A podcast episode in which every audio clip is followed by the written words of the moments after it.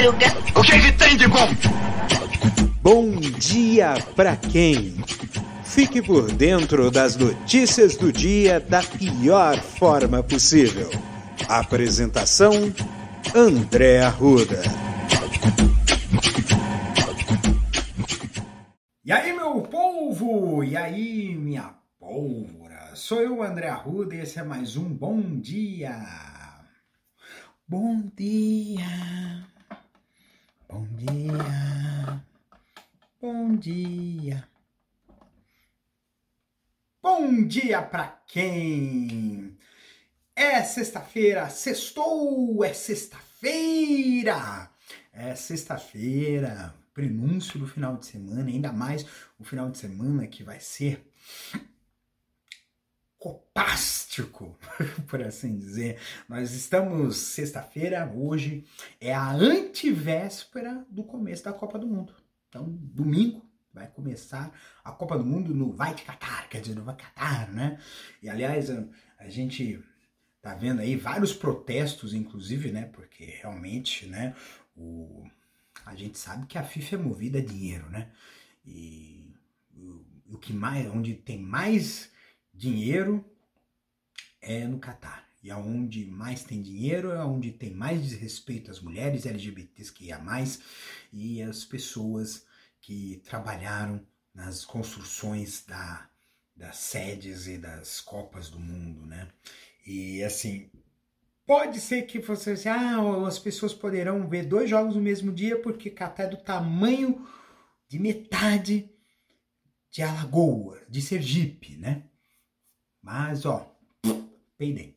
Peidei pra esse povo aí, né? E assim, é, eu lembrei de uma coisa que eu achei muito legal, né? Que eu vi lá no, no, no Instagram. Acho que no Instagram não, foi no Twitter. Acho que foi o humorista. É, de, acho que, não sei se é de Portugal, não sei o nome dele, né? Mas o humorista ele falou assim: Eu Estou muito feliz de assistir a Copa do Mundo em casa, porque eu vou poder ter os meus amigos gays, eu vou poder é, ter um, tá com a mulher que pode fazer o que ela quiser, que pode que pode beber a sua cervejinha, porque lá é proibido bebida, aliás, o custo, é, acho que se eu não me engano, uma garrafa de cerveja 80 reais, gente. É muito caro, muito caro. Então, divirtam-se por lá. Eu não vou ficar, eu não vou perder tempo, né? Na verdade, eu, eu me divirto com essa questão de Copa do Mundo, mas é apenas um in, mero entretenimento. A gente vai ser, acho que esses, esses quase é, 29 dias né, de Copa do Mundo vai ser movido a ódio e deboche. E esperamos que a gente se divirta mais do que passar raiva, porque passar raiva já basta esses quatro anos desse cara que não fez nada nesse governo e não tá fazendo nada mesmo. O Bolsonaro acho que parou de governar, teve um generalzinho de, de, de quinta categoria falou que ele tá melhor, que vai voltar, vai voltar, volta pra casa, filho você não nem tá fazendo falta. A gente só tá dizendo assim, putz, quem é o presidente do Brasil? Bolsonaro. Por enquanto. Que daqui a pouco, daqui a um mês e meio, já não vai ser mais essa, esse, esse, esse diacho, né? De, de, de governo, né? Só que, olha só, a gente tá tendo aí uma grande celeuma, né? Por causa do mercado, né? O Deus mercado sempre quer impor, enfiar na bunda da gente, né? Para variar, né? E aí, o, qual é o, o, cavalo de batalha agora do, do mercado? É o tal do teto de gastos. Em 2016, o Neosferato Michel Temer, por isso que o cara vai, ficar nervosinho, vai ficar com raiva. Não, tem que se lascar mesmo. O Nosferato, né, o vampirão, né, resolveu, é, junto com os, os, os bandidos né, que estavam no Congresso naquela época, né, é, resolveram a, a, a, é, aprovar um projeto de lei né, para definir um teto de gastos e congelamento de investimentos públicos, né? Vocês sabem que no Brasil, o Brasil só cresceu durante o governo Lula e até, vamos botar um pouquinho antes, né? o governo FHC, mas só deslanchou de vez com o, com o governo Lula é, por conta de investimentos públicos. Se não fosse investimento público, você acha que empresário aqui no Brasil quer fazer investimento? Não! Eu conheço muita gente que é assim, funcionando tá bom. Conheço muito empresário que é assim. Funcionando tá bom. Nada de, de aprimoramento contínuo. Isso não existe no dicionário empresarial brasileiro. Isso não existe. Aprimoramento contínuo. Isso não existe. Nunca existiu. Por quê? Porque é, é a ganância estúpida de muitos desses empresários escravocratas brasileiros. E, é, e aí, é, tanto é que baixou uma, é, o Alexandre de Moraes, um, é, determinou o bloqueio de 43 contos, tudo empresário. Tá tudo empresário, tudo empresário safado, né? Então, esses aí precisam. A falência é o destino dessas pessoas e tem que ir mesmo, né? Quem só pensa em si mesmo, né? fica difícil. Mas o Deus Mercado quer manter a questão do teto de gastos, só que a conta não fecha. A equipe de transição viu que assim, o rombo que esse governo Bolsonaro deixou foi um rombo enorme. E é um rombo que não dá para cobrir sequer os custos do Auxílio Brasil. Então, em caráter excepcional, foi proposto né, de que o Auxílio Brasil ficasse por fora do teto de gastos. Foi o suficiente para o mercado subir nas tamas. Ai, eu vou subir, eu vou, eu vou subir o dólar, eu vou cair a bolsa. Aí se cai a bolsa, levanta, rapaz. Se caiu a bolsa, eh, tira do chão, pega, recolhe a porra da bolsa, gente. Pô, gente, é uma coisa assim que não tem nexo, gente. O cara vai falar assim, ah, mas o Brasil depende do mercado. Não. Graças a esse desgranhento desse Paulo Guedes, a bolsa de valores é composta quase que absolutamente por capital especulativo. Esse dinheiro não fica nos cofres das empresas. Esse dinheiro não vai para investir em maquinário, não vai para investir em pessoal, não vai para expandir as empresas. Não, é um dinheiro que vai ficar ali vai ser que nem golfinho. Vai lá, faz uma graça e vai embora. É isso. E aí, um, qual o grande pilar do capital especulativo no Brasil e no mundo? Chama-se dívidas soberanas. É o grande, é o grande garantidor dessa ciranda financeira são dívidas soberanas. São dívidas públicas. Por quê? Porque para que uma, um, um, um país precise funcionar, ele precisa ter de dinheiro em caixa. E para ter dinheiro em caixa, ele tem o recolhimento dos impostos. Mas nem sempre todo mundo paga imposto direitinho. Veja esses bandos de sonegador safado aí. Mas tem que pagar os salários, tem que pagar os benefícios, né? as aposentadorias, tem que é, fazer obras públicas, tem que fazer manutenção do, do, aparato público, tudo isso. Tem que investir em segurança, tem que investir em saúde, tem que investir tudo isso. E tudo isso custa. Tudo isso tem custos. Né? E esses custos, lógico, se não dá para cobrir tudo com imposto, ele vai ter vai ter que pedir crédito. Por isso que esse modelo neoliberal é um modelo que realmente quer estrangular realmente o Estado. Por quê? Porque quer que ele fique a seu mercê. Total. Imagine só uma pessoa.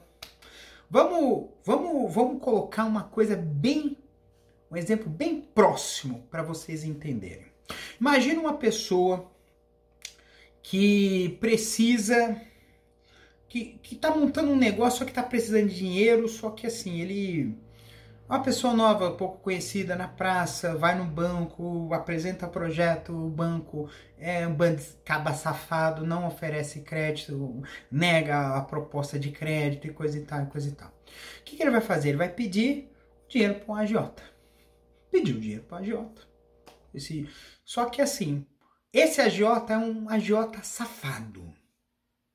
É um agiota que ele conhece o cara porque ele quer o negócio dele. E quer o dinheiro dele. Quer ganhar de tudo quanto é jeito. E aí o que, que ele vai fazer? Ele vai sabotar. Ele vai começar a falar mal desse cara lá pra praça, para os clientes não virem. É, começa a falar que que ele cobra caro, ou começar a falar que o produto é ruim e coisa e tal. Por quê? Porque ele vai ficar dependente, à mercê desse AJ. E o AJ vai tomar, quer tomar o negócio dele, mas quer tomar o negócio dele e quer que cobrar a dívida dele. Isso, o agiota é o, é o mercado. E a pessoa que está sendo vítima desse agiota safado é o Estado. Então, esse modelo neoliberal é justamente isso. Ele quer estrangular o Estado. Porque o Estado fraco é um Estado que vai deixar fazer tudo. É o laissez-faire, laissez-passer. Deixar fazer tudo. E essa liberdade econômica, na verdade, é liberdade para manter as condições do jeito que está, status quo. Você acha que vai ter mobilidade social? Não! Quem tem berço de ouro vai continuar tendo berço de ouro. Se não conseguiu. Até mesmo eu tava pensando, né? Eu tava fazendo, eu pensando nesse episódio. Às vezes o, o cara. A gente vê aí esse monte de de, de coisa, né? De, é, de, combate à lavagem de dinheiro. O sistema de combate à lavagem de dinheiro é falho.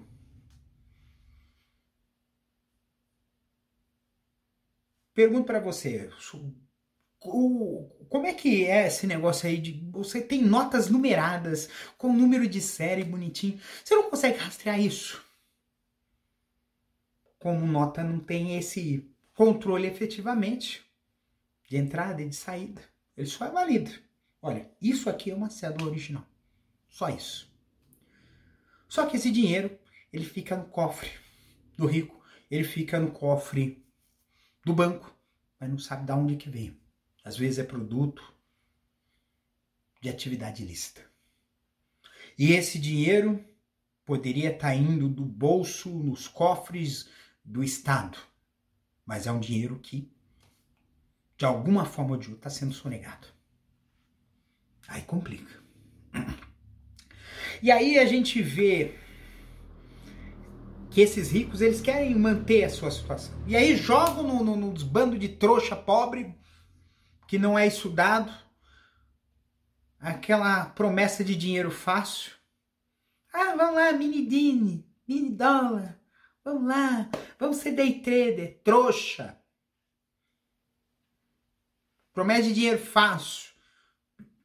Golpe de pirâmide, dá para um pau. É assim que eles ganham dinheiro. Eles ganham dinheiro em cima de você que é otário. E acha que tem que ser assim, ó. A gente tem que ter o desejo de ser rico, milionário. Eu acho que o grande problema que nós vamos enfrentar mais na frente é que a gente vai enfrentar um grande baque, que é esse modelo de acumulação de riqueza não funciona mais. A gente vai ter que forçadamente sair de um modelo de acumulação e lucro para um modelo de autossuficiência. Porque não vai ter recurso para todo mundo. Isso, inclusive, é um dos princípios da economia. Só que parece que boa parte desses liberais limpam a bunda com todos os conceitos econômicos. E aí a gente vê essa, essa, esse negócio do teto de gastos, que eles querem impor esse teto de gastos. Querem impor o freio. E aí esse freio é por dois motivos. Primeiro, eles querem ter a certeza que vão receber esse dinheiro desse desses juros da dívida pública que foram aumentados inclusive por conta desse descontrole do gasto público provocado pelo próprio governo Bolsonaro. E foram quatro anos de descontrole e o pessoal, da, da, da, os analistas econômicos, os Carlos Alberto Sarneberg da vida não falaram um A um A. Agora que está tendo o governo assim, a gente vai precisar resolver a situação das pessoas que estão passando necessidade. A gente tem que combater a folha miséria. Só que isso a gente vai ter que fazer com que o, o, o, o vai ser de novo o Bolsa Família, porque o Auxílio Brasil virou uma bagunça. Os caras abriram o berreiro. Eles abriram o berreiro. E aí abriu o berreiro para quê?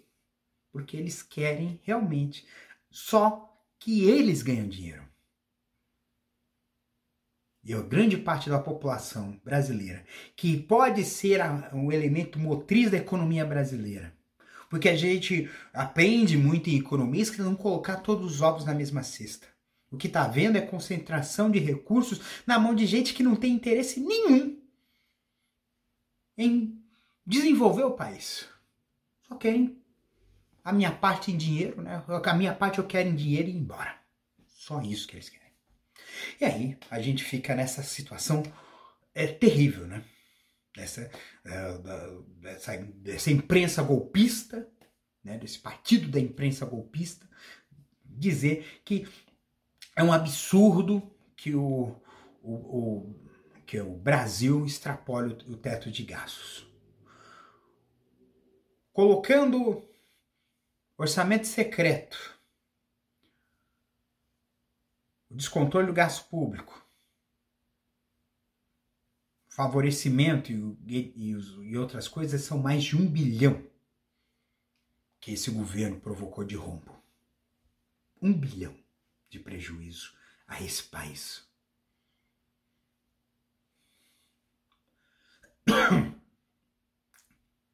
Por isso que eu quero que a Bovespa se dane. Porque enquanto tiver mais de 30 milhões de brasileiros passando fome, o mercado que se lasque. É isso que a gente tem que pensar. O mercado que se lasque. Que os governos, que o governo federal comece a fazer apoio a roda à pequena empresa para derrubar boa parte desses bandos de safado.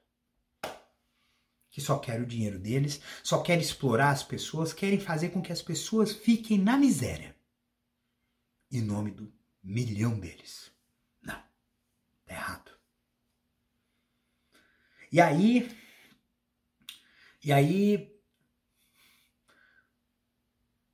A gente percebe de que lado que está esse mercado. Esse mercado quer nos fuder. Mas não vai.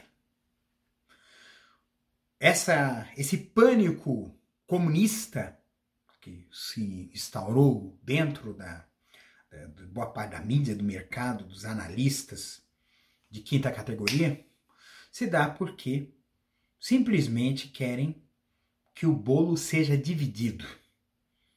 Mas ainda tem gente pensando igual a época da ditadura, né? Vamos fazer o bolo crescer para depois distribuir.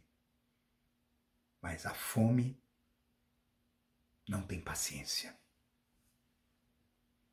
Então, se a fome não tem paciência, por que, que eu tenho que aguardar As, os ricos ficarem mais ricos para que os pobres fiquem menos pobres?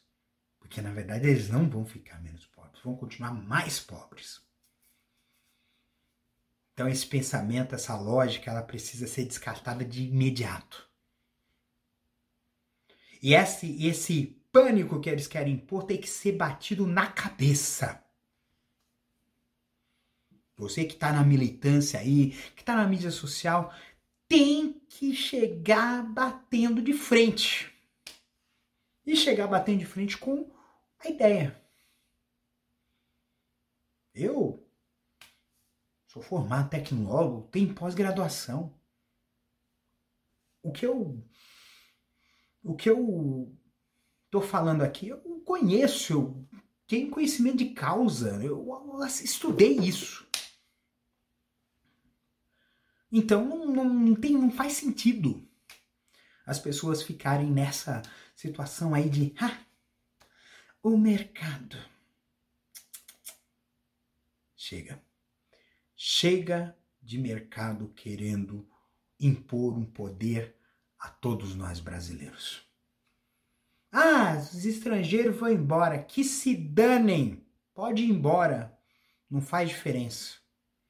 Porque eles querem pegar o dinheiro, colocar o dinheiro aqui e ter o seu ganho especulativo e depois pegar esse dinheiro e levar embora de volta. Esse dinheiro que foi investido aqui gerou emprego? Não gerou. Esse dinheiro que foi investido aqui gerou novas fábricas? Não gerou. Implantou novas tecnologias do Brasil? Não implantou. Tem capital especulativo. A gente precisa combater o capital especulativo. Porque é isso que está lascando. Porque são poucos que estão ganhando e muitos que estão perdendo. Não precisa nem ser estudado para saber. Bem, gente, sextou é sexta-feira né? Ai, que dia maravilhoso, né? A semana chegando ao seu final, a gente tendo aí a consciência de que as coisas vão para frente, né? É, você percebeu que eu tô com um pouquinho de tosse e acho que não é exatamente falar sobre um momento filosófico, né? Que eu acho que é o momento de nos cuidarmos. Eu mesmo é, desde ontem eu voltei a usar máscara no transporte público e estou procurando no meu local de trabalho também usar máscara. Já teve três casos de da, da, dessa nova variante BQ1 e ainda tem mais duas variantes que só circularam em poucos lugares no mundo que já estão aqui no Brasil. E aí a gente fica pensando assim, gente, vamos pensar nos outros, porque essa questão de, da vacinação não é uma coisa para mim, apesar de me proteger. Eu tenho as quatro doses. Primeira dose, segunda dose, primeira dose de reforço, segunda dose de reforço. Se eu pudesse tomar a quinta, eu tomaria, mas eu não sou imunossuprimido. Mas tem parente aqui que só tomou as duas doses, não tomou a dose de reforço e precisa tomar essa e a outra. Porque não tem a devida consciência. Que ah, não vai acontecer nada comigo. Vai nessa. Muita gente está tossindo, está cansada, está ficando exausta por causa que pega mesmo essa, essa, essas novas variantes. E a gente precisa ficar atento, gente. A gente precisa nos cuidar, cuidar dos outros. Quando a gente pensa nos outros, a gente sabe que as coisas vão ser para nós. Eu usar a máscara hoje vai ter que ser muito importante a gente usar a máscara, porque se a gente não usa máscara, a gente corre o risco, né, de ou se infectar ou infectar outras pessoas, ou as duas coisas. A gente precisa começar a criar filtros, barreiras para que esse vírus não se espalhe. Isso não é para mim. A gente tem que pensar nisso. Isso não é para mim, é para todos. Porque quanto antes a gente sair dessa situação de crise de pandemia, mais cedo a gente vai poder viver uma vida com uma normalidade relativa. A gente fala normalidade relativa, porque vai ser um novo normal. Qualquer coisinha, pum. E a gente tem que ter o hábito. Começou a ficar doente, ficou meio zoado, põe a máscara. Faz que nem o pessoal lá no Japão, lá na Coreia. O cara começou a ficar gripado, começou a... vai, sai na rua com a máscara. Não é feio. Feio é você passar a doença para as outras pessoas sem que elas percebam. Feio é você se infectar por um vacilo seu. Então, gente, vamos lá. Vacinação, máscara e testar. Se testem, porque é assim que a coisa vai indo para frente, tá bom? Então, Um beijo no coração de vocês. Cuidem-se, tá? É, tomam cuidadinho, tá? Bebam bastante água, isso faz bem. É, faz exercício, não come muita besteira e, e, e tenta ter uma vida um pouquinho mais positiva. Acho que positividade ajuda a gente a ter uma visão melhor da vida. Se a gente encara tudo de uma forma muito negativa, a gente é, não vai conseguir ir para frente. Então, um beijo no coração de vocês, cuidem-se até segunda-feira! Aí já é fala da Copa do Mundo já. Um beijo!